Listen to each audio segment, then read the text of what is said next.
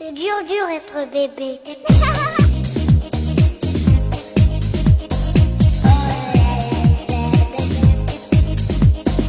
大家好，欢迎收听 Lady 妈妈腊八粥，我依然是卢小云。我依然是每天都很开心的童华，哎呀，我明天我要高考，你 少来了，别装了好。几十年前吧。呃，对呀、这你这明天你孩子要高考了吧？那我就幸福了。哎，我那特别逗，那天也是高考之前的一天，我带小朋友去上幼儿园，然后在路上说，哎呀，小叮当，你知道吗？就是今天，然后他们有很多大哥哥大姐姐，他们要高考，你知道什么叫高考吗？他说不知道啊。我说你看你现在读幼儿园对不对？幼儿园读完以后读小学，小学读完以后读初中，初中读完以后读高中，高中读完以后你就要参加一个高等教育考试，然后谁考的成绩越好呢，就能进入中国越好的学校去读书。嗯然后 他选了哪个学校 然？后我啊说，中国现在最好的学校呢，是一个叫北京大学，叫北大；一个叫清华。你要读哪个学校？来跟我做校友吧。他说啊，那就北大吧。童花阿姨的校友，然后呃很轻松的说啊，那就北大吧。我说好，那我就祝你的将来啊，这个高考的时候能顺利的考入北大。然后呢呃，然还可以后像他的爸爸一样去德国留学。这都是未来的事情啊。总之就是，现在我觉得高考也已经结束了，我们有嗯那么多奋斗了十几年的莘莘学子们，恭喜你们，终于可以玩了。啊，对，可以开屁的了一定程度上来解脱了。嗯，啊，刚才童话在说呢，说现在啊，正是你们的一个巅峰时期。对，没错没错，真的，我就觉得就是现在好多人都觉得就是呃这个学生啊都会觉得哇塞高考那简直是不可要命啊什么什么的，要背那么多东西。但是你知道吗？就是以我们这些过来人看啊，真的高考的时候真的是你的人生巅峰，你知道为什么吗？因为在那会儿啊，就是你可以上知天体运行原理，下知有机无机反应，前有椭圆双曲线，后有杂交生物圈，外可说英文，内可修古文，求得了数列，说得了马哲。溯源中华上下五千年，延推赤州，陆海百千万。啊，刚才我听到知道吗又了又熟悉又陌生的好多词。啊，对，数列双曲线，其实 有时候我看我小，何，对我看我小侄儿的那些课本的题，我就在想，他多大哇塞，这是高二，今年是高二。然后我想，哦，这些题以前我曾经会做的吗？我哇，我好牛啊！我曾经会对，做。至少就是最近不是高考的时候，朋友圈里面也会出来很多一些题嘛，比如说我看到那个数学的函数嗯啊、那个题的时候嗯想，哇塞，这个公式到底是什么？阿尔法平方加贝塔平方加二阿尔法贝塔等于阿尔法加贝塔的括号的平方。对，还有那个，我我记得我以前呃做数学的时候，虽然我数学很差，但是做几何计算它的阴影嗯面积，我觉得我那个哎好像还不错。但是现在你让我去怎么样求的话，我也一哎，我的几何是最差的还。要是架那个辅助线啊才能做对出来对对对对这些东西。我就想，我就想，一直想问我，还有那个物理题，你们是怎么知道那个辅助线就是那那样加的呢？那时候就是因为我们聪明。那时候真的知道呀。还有就是次看到你们，我我内心的阴影面积是相当的大的。还有那个化学，背五十化学尤其是周期表，呃，周期周期表背不那个难，但是我觉得做那个你还能背吗？钙什么的那些就等于哦，对，它的反应，还有它反应关键 最变态的是，不管是物理还是化学，它有那个反应之后，它不是有规律的反应式吗？它有例外的时候，那个是坑，那个是考题的坑。我们老师说，是吗？就是例外的情况。生物感觉你记住了很多，但是其实你也忘得差不多了。呃，那我问你一个问题，陆小，圆，为什么坐沙发比坐板凳舒服？沙发用一个物，理的就是那个应该是力的关系吧，反作用力比较小，是错吗？，因为啊受力面积更大。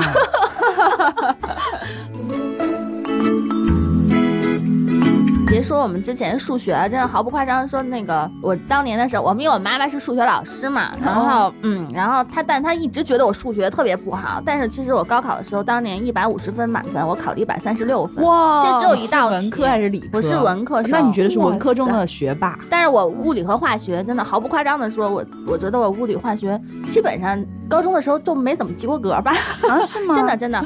我我有一次翻过我小就是上高中的时候那个老师的评语是，该生嗯。偏科严重。不是该生呃呃聪明好学，但是不刻苦努力。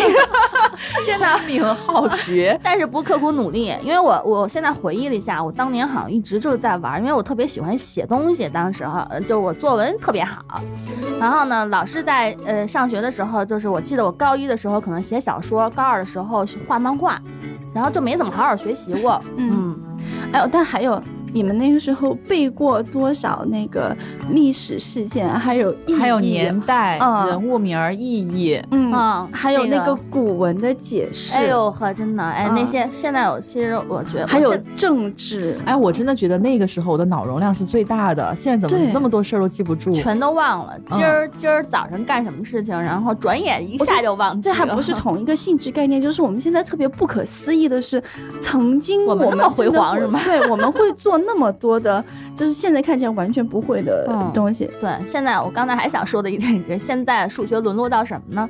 只会报销，用计算器加减、乘除都不学而且还要啊加错，我还经常那个报销啪啪就打回来了。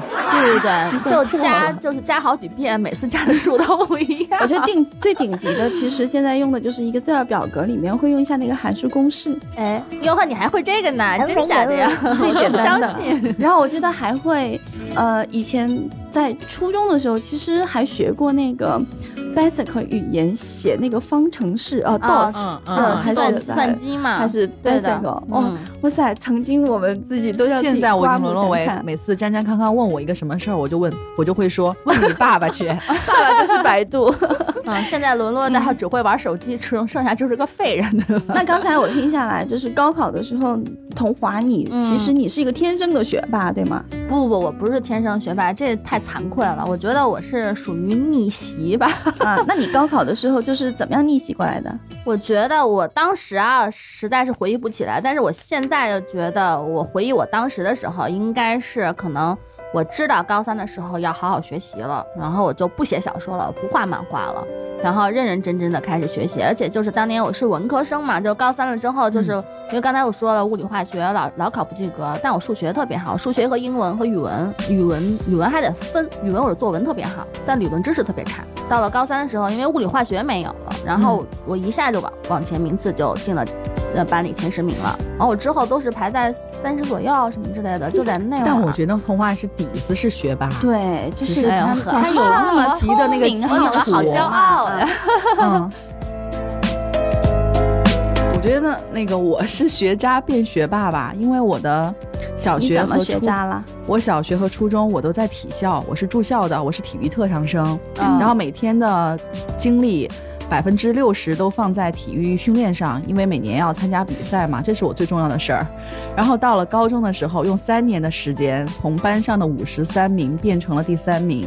哇，其实这个我觉得分分享这一点特别的惭愧，也反映出了当年我们的教育体制的一个弊端，其实就是题海战。哎，是的，对吗？嗯当时我们其实就是有应试的东西，哎三年的时间苦读出来，然后我考上了川大新闻系。所以有时候我们同学说：“哎呀，我你看你当时初中坐我旁边，你什么都不学。”我心想：哈哈，我玩了九年，你学了十几年，不是跟我一样吗？然后我就这样听起来的话，我觉得我好惨，我就属于那种学了十几年的。那最后临门一脚没发挥好吗？不是不是，我就正想刚好相个反相反给大家说的，就是说，其实高考的时候，我觉得特别能够就是冲到前两名的，就是能够成为那个嗯考得特别好的，既不是永远都占据班上前三名的人，也不是那个在二十名之后的人。这点非常有一般都是在十名嗯左右那样的，哎，就是我，我就是我这种，就是咱俩这样的。有个什么第十名现象，就说的是中不溜的孩子反而是最有后劲的。是我觉得得它不叫做后劲，我觉得这一部分呢，在国内的教育体制下，它一它既不是属于应试教育的一个产物和结果，它不是完全靠死记硬背；二呢，他还有一些自我的一个发挥，嗯，然后心理素质相对于那种第一、第二名的同学来讲压压。力没有那么大，对，可能没有那么大压力。真的，我我以前我听说过，有在高考的时候，因为压力大，然后直接在现场就晕倒的，哎，而且是在后来又补考的时候又再次晕倒。嗯我觉得这还是心理的一个一个素质。所以我，但是我就回过头来啊，这么多年过去了，十几二十年了之后，我们再回过头来看高考，和当时你是一个高考的学子的状态、心态是完全不一样的。就是嗯高考对于我们来说，对于我们的人生。到底是意味着什么？我觉得那个时候和现在真的有完全不同的认知。对，那个时候就觉得高考是个天大的事儿，就是觉得，我记得就咱们那个年代的教育，包括现在啊，也是千军万马过独木桥。对对对，说反正你考不上高考，当时因为我高一高二的时候成绩不好嘛，然后那个老师叫家长，跟我妈妈说，你们家呃，我当时是重点高中嘛，也还算不错了，然后但是呢是重点高中的那个尾巴的那个地方，不是那个什么先锋班、火箭班，没有没有没有，那奥数班儿可牛掰了，真的都基本上一般都是上了什么清华、北大之类的了。然后呢，就说嗯，你们家就做好这就高三前的动员嘛。他说你们家的孩子，嗯，我们估计也就上个大专吧哈。啊，说因为这成绩实在就是老是那种嘛，就是不可供努力那种，说一定要加油啊。然后就这种，我妈当时也觉得哇塞，完了这孩子考上高考了怎么办呀？说这以后前途怎么办呀？当时就是、真的是这当时对于很多那些年代的家长来说，哎高考就等于前途。嗯，没错没错。但可能在在之前往前追溯的那个年代来讲，高考对于那一部分人来哎说，确实对于大部分人来讲，高考就等于了你的前途。对然后尤其是高考之后，你进入一个大学，它可能在很大程度上就决定了你人生后面的一个轨迹，至少决定你人生轨迹的这个起点。因为那个时候这个世界它的变化性相对来讲小一些。嗯是嗯，嗯我正要说，就是就刚才小云说的这个，就是以前的老，就是那个我们上一代的高考，因为我我爸妈就是上一代六十年代大学生嘛，他们当时也是从农村出来的，然后他们确实改变了他们人生，对，改变了命运。改变了命运。然后我那些就是我叔叔啊、姨姨啊、婶儿啊什么之类的，他们现在依然还是在农村，然后过着就是、就是农村的生活嘛，就是完全就不一样了。对，这所以他们会特别看重这样的一哎个机会。对的，对的，对的，因为我哥哥，我哥哥是个学霸，那那个确实是个学霸，我我非常承认。就从小到大，就是都是班里前几名，然后品学兼优的这种。然后感觉好像我们又把这个话题扯远了，但是呢，你至少前面说到你的父母他们是六十年代的大学生那个阶段，嗯我们想想。从六十年代到现在是二零一七，中间过去了多少年？五五十年了。对，对的，这五十年间，真的我们的社会经历一个经历了多少个翻天覆地的一些变化，所以所以我觉得说现在的学弟学妹应该比我们当时面对高考的心态要坦然也不一。样了。对，但我觉得父母好紧张啊！你看，就是我不知道你们，就反正当年高考的时候，就自己骑自行车去了，然后那考完第一门，然后再骑自行车回来家里吃顿饭，然后下午又骑自行车去了。但很多家庭都严阵以待，全家动员。现在就在门口等，就一直在。你就就每次看新闻，你们都能看到。我反而觉得现在，比如说像上海，就是幼儿园升小学，就四大那个 四大金刚，不是有那个面试那个吗？嗯我觉得那个时候倒是全家严阵以待。哦是，这个我觉得是是另外一个话题。哎，嗯我觉得我们以后一定要来好好聊一聊，就是关于这个什么幼升小啊、小升初 等等，我觉得太变态了。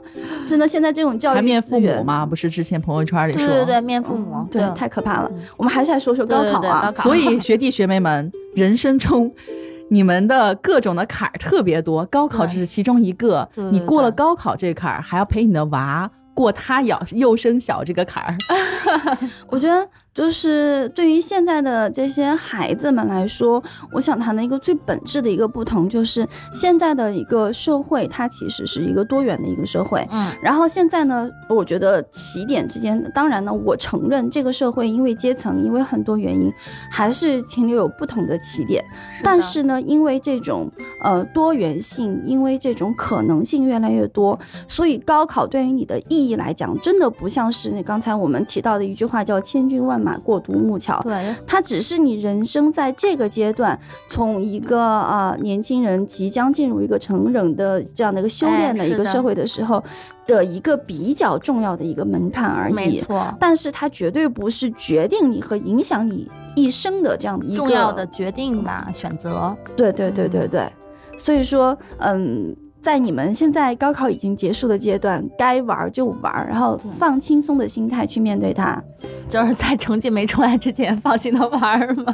我反而要提醒学弟学妹们，我觉得高考的结束不代表你学习的结束。哎，很多孩子进了大学那四年，真的就是不学无术，我觉得蛮可惜的这个时光。对，没错。其实有很多，就比如说你成绩很好，然后但是呢，到了大学以后就觉得，哇塞，这个父母也没人管了，对然后就完全就沦落了。这种其实也是有的，对吧？对，现在这个社会，他对我们的要求，它仅仅不光是对于年轻人，对于这些就是刚刚结束的孩子们，对于我们这样的一些，嗯，我觉得还算是青年人，嗯然后还有就是对于中老年人，都是要求他们在不断的学习当中，哎你不但你不去学习的话，你就会随时被这个社会淘汰。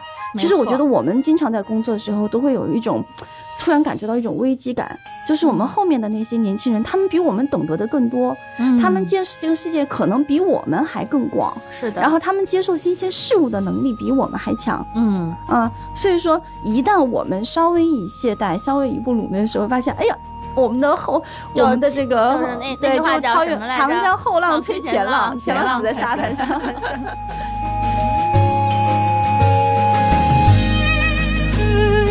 刚才我们说了这么多，这个就是高考这种心态啊什么的。你还记不记得你高考结束后那一个月，还没有进大学前的一两个月在干嘛呢？哇塞，看小说，我我没有发言权，因为我真的脑袋已经空白，我真的记不清了。完全没有印象了吗？对我真记不清了。我是那会儿，那会儿应该是高三的时候，就是我妈断绝了我各种看的东西，什么是所有的课外生活、课外读物都没有了。哎对，然后看那个，后来我印象特别深的金庸的武侠小说，我是那个暑假看完的，也不能叫暑假吧，就高考完的那个看完的。嗯，嗯，你呢，小欧？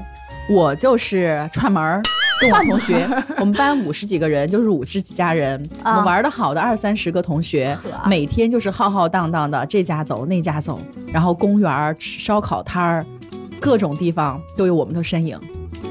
哦，到哦，你们处是这样？到处溜放风，放风，真的像放风一样。是啊，刚刚我说过的嘛，嘛，我的学习真的就集中在高中那三年，嗯，真的好、哦。现在想起来，其实说实话，那三年的一个努力，嗯让我从学渣变成了学霸，考进了我爸妈觉得很骄傲的学校，令他们很骄傲的学校。嗯我觉得这个辉煌的过去，是我至今都觉得很骄傲的一件事情。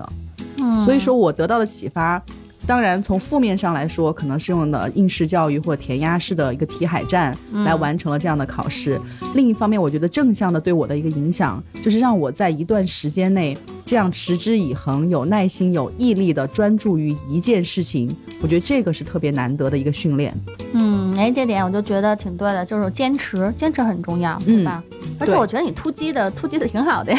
真的是日复一日。那个时候我真的是心无旁骛，我还记得当时我的那种感受，满脸长痘痘。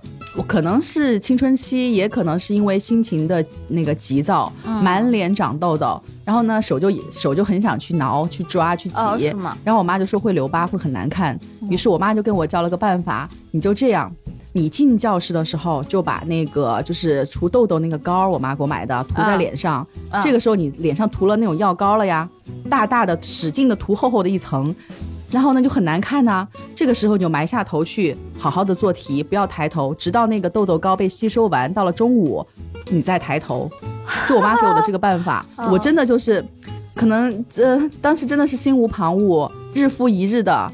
这样痘痘也消了，然后高考也能有比较好一个多么有。毅力的，孩子啊！太有真的毅力了，真的。其实我觉得就我这个人挺随意的，水瓶座，风象星座，上升又是天平，我都没有想到那三年，你就这么熬过来了。对，就做这一件事儿，就是学习，啊，就做这一件事儿。就学习啊，啊啊啊！就就这一点就消痘痘嘛。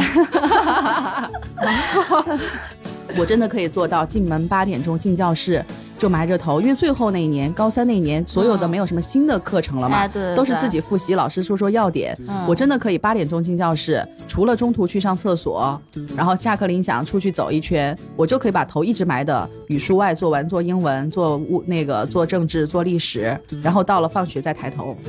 哇塞，那我太佩服了。我印象好深，对这一点，因为我脸上涂了痘痘膏。就是，小敖主要是拍太难看了，因为跟他现在一样。所以我觉得从小这我也学到一点，就是人一旦在做一件事情，心无旁骛这四个字很重要，就是要专注专一。嗯，我呃，看过一部电影叫《修女也疯狂》，嗯，他当时鼓励一个想唱歌的孩子，嗯那个孩子可能没有什么天赋，老师也不看好他，嗯那个小姑娘就特别难过，就问他我怎么可以成为一个歌唱明星？然后那修女就告诉他，当你每天起来只想着唱歌这一件事情的时候，你就会成功的。嗯，嗯，哎呀，我这点我得学习。我觉得我这人就是有点三心二意，或者怎么说啊，一心可二用这种。就是你干了一件事情吧，你老走神儿。我到现在一直都是这样。那个时候是你人生中最单纯的时候，就是你的事情最单纯、最单一。对，就只有学现在习就好了。不是咱们想三心不悦对那个我我三心二意。我我最近刚才我就小小的回忆，我最近做的最专心的事情就是给我们家闺女剪指甲，这也是最专心的。哎呀，好，那我们我觉得这个话题真的没法再聊下去了，我们都已经从高考聊到剪给闺女剪指甲了，然后最后我觉得还是最后想给我们的这些，呃，结束了高考的学子们，还是要说，就是强调我们想告诉大家的，就是高考对于你的人生来说，它真的，它有可能是一个重要的关键的一步，嗯。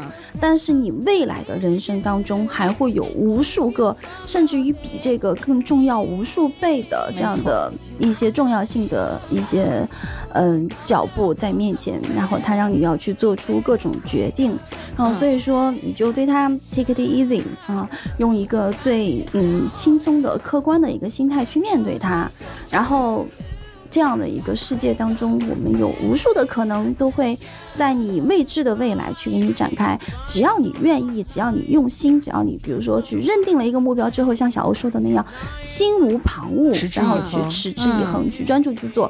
我相信你一定可以实现你自己内心想要的那个成功。没错，条条大路通罗马嘛。嗯，好，那我们今天关于高考就随意的聊聊这些，希望对你们来说，然后就听一听，然后有一点点的帮助。嗯，那最后祝我们的刚刚高考结束的这些啊同学们能够玩的开心啊，嗯，是的。然后有一个好的，然后满意的、心想事成的一个结果吧。嗯，还有就是要注意安全。嗯，好嘞。然后这果然是母爱啊，哈哈哈，想到就要超心，安全操心啊。那那我们今天节目就到这里啦，如果是喜欢我们 lady 妈妈腊八粥的话，除了在喜马拉雅平台收听我们的音频节目，还可以有微信公众号和微博都是同名的，欢迎大家来关注，欢迎大家通过各种形式来跟我们来进行交流和互动。好，今天节目就到这里啦，拜拜。